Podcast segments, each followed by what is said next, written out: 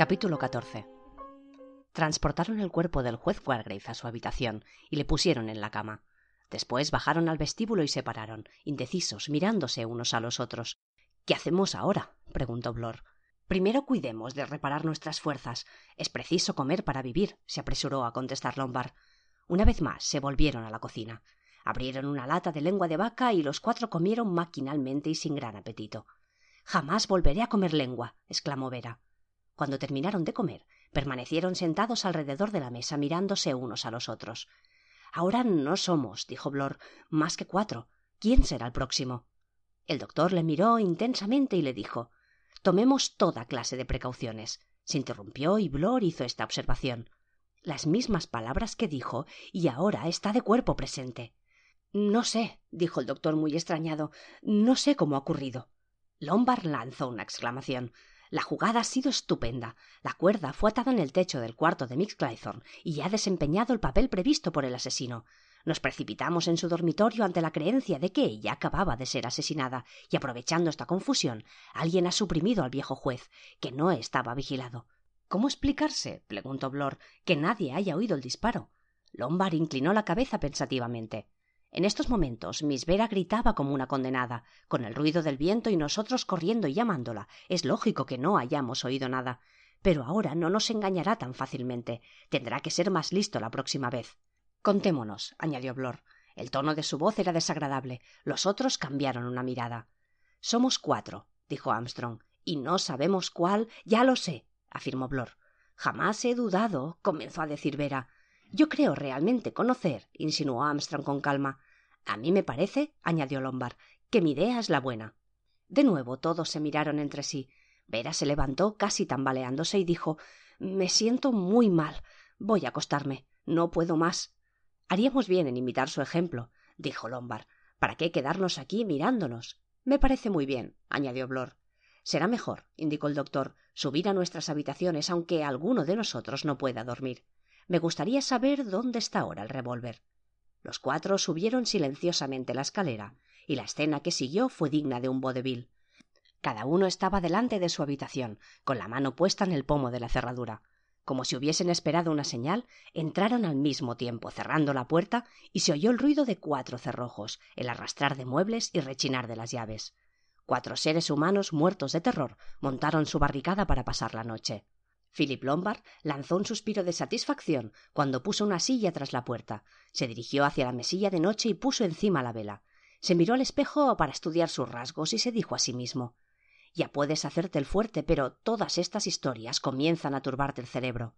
Desfloróse nuevamente su sonrisa de lobo. Se desnudó y puso el reloj encima de la mesilla. Abrió el cajón y se sobresaltó, pues allí estaba el revólver. Vera Claythorne estaba acostada. La vela seguía encendida. No tenía valor para apagarla. La oscuridad le daba miedo. No cesaba de repetirse lo mismo. Debo estar tranquila esta mañana. Nada ocurrió la noche pasada. Nada ocurrirá esta noche. He cerrado con llave y cerrojo la puerta. Nadie puede entrar en mi habitación. Pensaba. Es cierto. Puedo quedarme encerrada en mi cuarto. La cuestión de la comida es secundaria. ¿Será posible esperar aquí hasta que vengan en nuestro socorro? Pero si tengo que permanecer en mi dormitorio un día o dos, estaba encerrada en su dormitorio. Mm, bien. Pero ¿sería esto posible? ¿Tendría valor para no salir de su cuarto? ¿Tendría que estar muchas horas sin hablar a nadie ni cambiar impresiones? Los recuerdos amontonándose en su cabeza, todos eran lo mismo. Hugo, Cyril, ese niño horrible que no cesaba de importunarla. ¿Por qué no me deja nadar hasta la roca, Miss Claythorne? Siempre estas palabras grabadas en su mente, hasta que Tienes que comprenderlo, Cyril. Si te dejo, mamá estará angustiada por ti. Pero mañana nadas hasta las rocas mientras yo entretengo a mamá para que no te vea. Y cuando estés encima de las rocas haces señas y verás qué contenta se pone. Para ella será una sorpresa. Oh, es usted muy amable, Miss Claythorne. Eso me resultará delicioso. Se lo prometió porque Hugo estaría en Negway todo el día, y cuando volviese todo habría terminado. Se lo había prometido. Pero, ¿y si no ocurriese nada? Cyril diría que Miss Vera la dejó ir hasta las rocas, pero había que correr el riesgo, pues de lo contrario no ocurriría esto, pues la corriente es tan fuerte no solo para un niño, sino para una persona mayor. Y si se salvara diría si yo te lo he prohibido siempre, ¿por qué mientes? Nadie sospecharía de ella. ¿Hugo lo había sospechado? ¿Qué significó la mirada tan extraña que le dirigió después del accidente? ¿Lo sabía Hugo? Desapareció de su vida y jamás contestó a sus cartas. Oh, Hugo. Vera se revolcaba por la cama. No, no. Era preciso no pensar más en Hugo. Su recuerdo le hacía sufrir demasiado. Todo terminó. Debía borrar de su alma la imagen de Hugo, porque esta noche tuvo la sensación de que estaba a su lado. No podía dormirse y al levantar sus ojos hacia el techo vio el cordón colgado y se estremeció al recordar aquella mano viscosa que le rozó el cuello. Ese cordón en medio de la habitación le fascinaba, atraía irresistiblemente su mirada. El ex inspector Blor, sentado en su cama con los ojos inyectados en sangre, espiaba las sombras de su cuarto. Parecía una bestia salvaje al acecho de su enemigo. Inútilmente probó dormirse. La amenaza del peligro era cada vez más angustiosa. De diez personas, solo quedaban cuatro. A pesar de todas las precauciones, el viejo magistrado sucumbió como los demás. Estemos alerta, es lo que dijo ese viejo. Cuando presidía el tribunal se creía un dios, pero con todo recibió su merecido. Ahora no necesitaba estar alerta. De las diez personas desembarcadas en la isla, solo cuatro vivían aún. Pronto una séptima víctima caería, pero no sería William Henry Blor. Él vigilaría. Pero ¿Dónde estaba ese demonio de revólver? Este era el lado angustioso de la cuestión. El revólver. La frente surcada de arrugas, los párpados cerrados, Blor meditaba sobre la desaparición del revólver. En el silencio de la noche oyó dar las doce en el reloj. Sus nervios se tranquilizaron un poco y se tumbó en la cama, sin desnudarse. Permanecía inmóvil, sumido en sus pensamientos pasaba revista, con todo, a todos los acontecimientos ocurridos en la isla del Negro, con el mismo escrúpulo con el que procedía en la redacción de sus partes policíacos cuando estaban en Scotland Yard. Para descubrir la verdad no hay que desperdiciar ningún detalle. La llama de la vela amenazaba apagarse. Aseguróse que tenía a mano las cerillas y sopló la luz. Cosa rara. La oscuridad redobló su inquietud. Su cerebro estaba invadido por terroríficas imágenes caras flotaban en el aire la del juez con su peluca de lana gris la de Mr. Rogers con su delantal la cara convulsa de Anthony Marston y una cara que no había visto mas no era en la isla hacía mucho tiempo no podía decir quién era oh sí era landor cómo había olvidado esa cara landor estaba casado y tenía una niñita de unos cuatro años se preguntaba por primera vez qué habría sido de ella y de su madre dónde estaba el revólver esa pregunta dominaba sobre las demás. Cuanto más lo pensaba, más lío se hacía. No lograba entender cómo pudo desaparecer. Alguien sabía dónde estaba. En el reloj sonó la una de la noche. Los pensamientos cesaron de repente. Siempre alerta se sentó en la cama. Acababa de percibir un ruido muy tenue al otro lado de la puerta. Alguien se removía en la casa envuelta en tinieblas. El sudor resbalaba por su frente. ¿Quién se deslizaba tan furtivamente por el pasillo? alguno que tenía intenciones criminales. Blor lo hubiese jurado.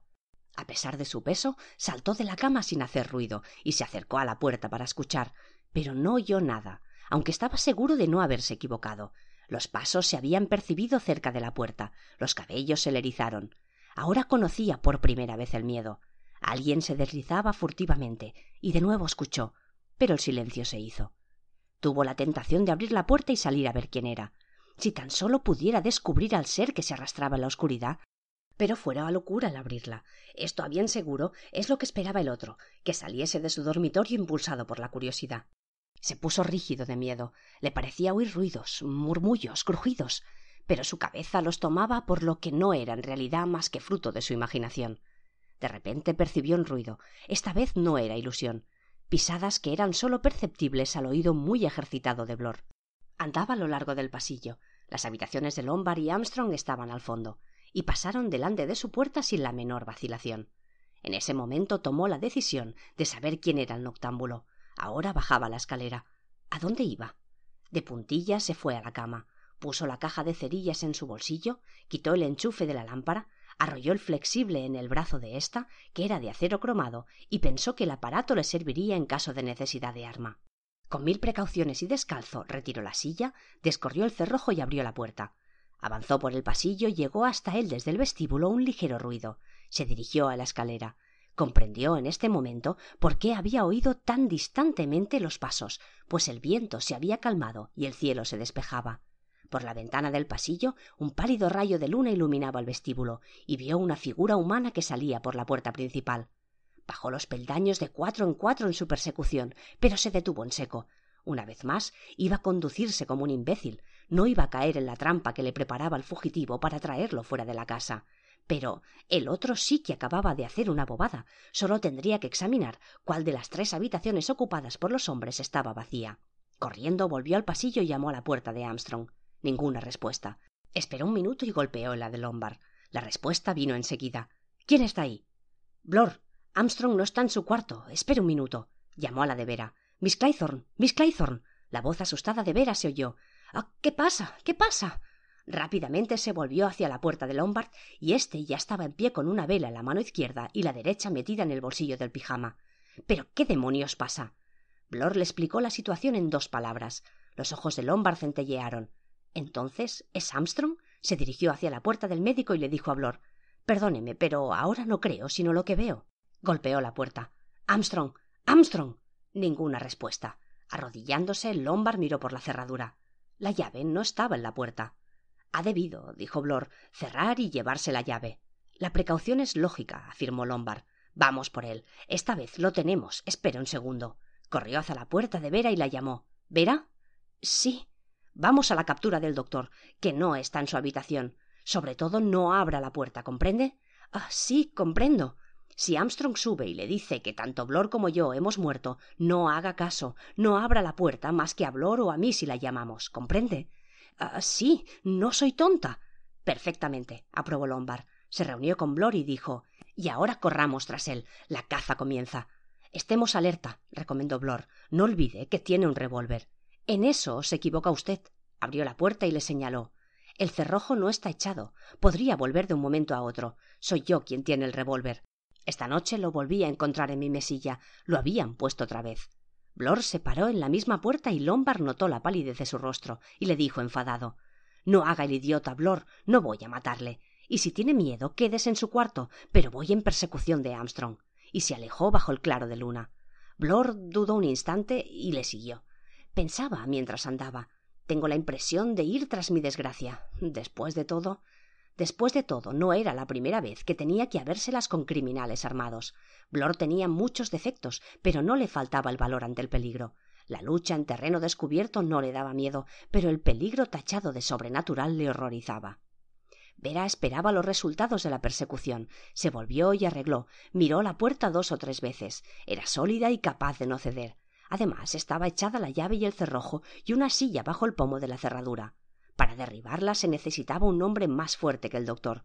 Vera pensaba que Armstrong, para cometer un crimen, emplearía la astucia y no la fuerza, y se entretuvo en pensar lo que podría suceder.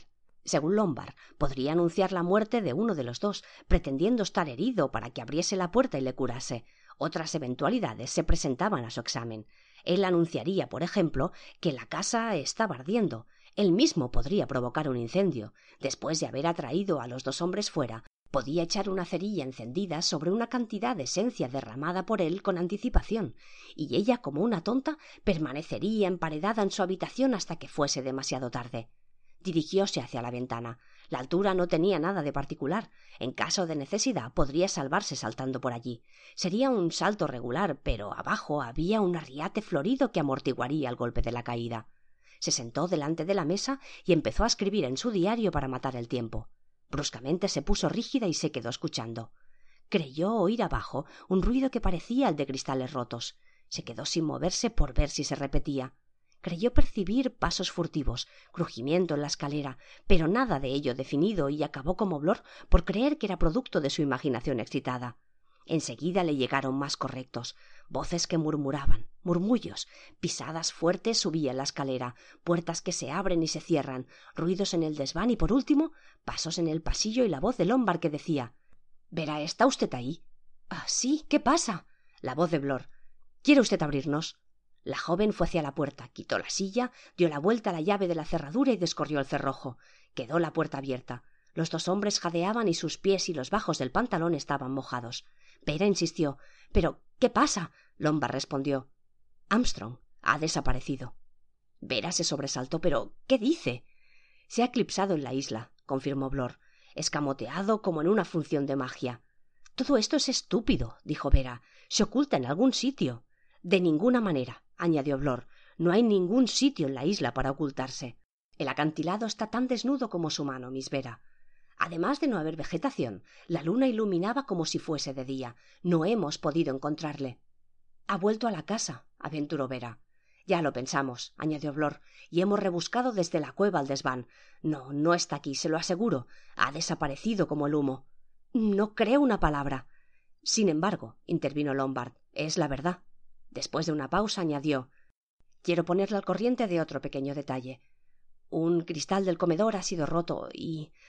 y no quedan más que tres negritos en la mesa.